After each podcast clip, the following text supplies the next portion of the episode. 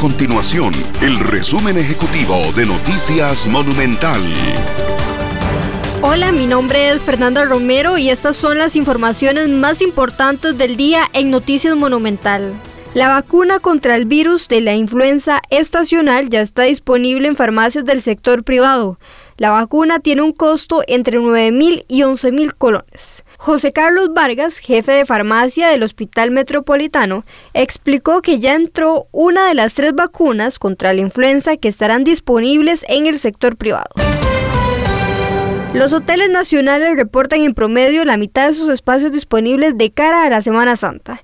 Esta es una de las épocas históricamente aprovechadas por los costarricenses para vacacionar, por lo que el sector confía en que la ocupación aumente conforme se acerque la Semana Mayor.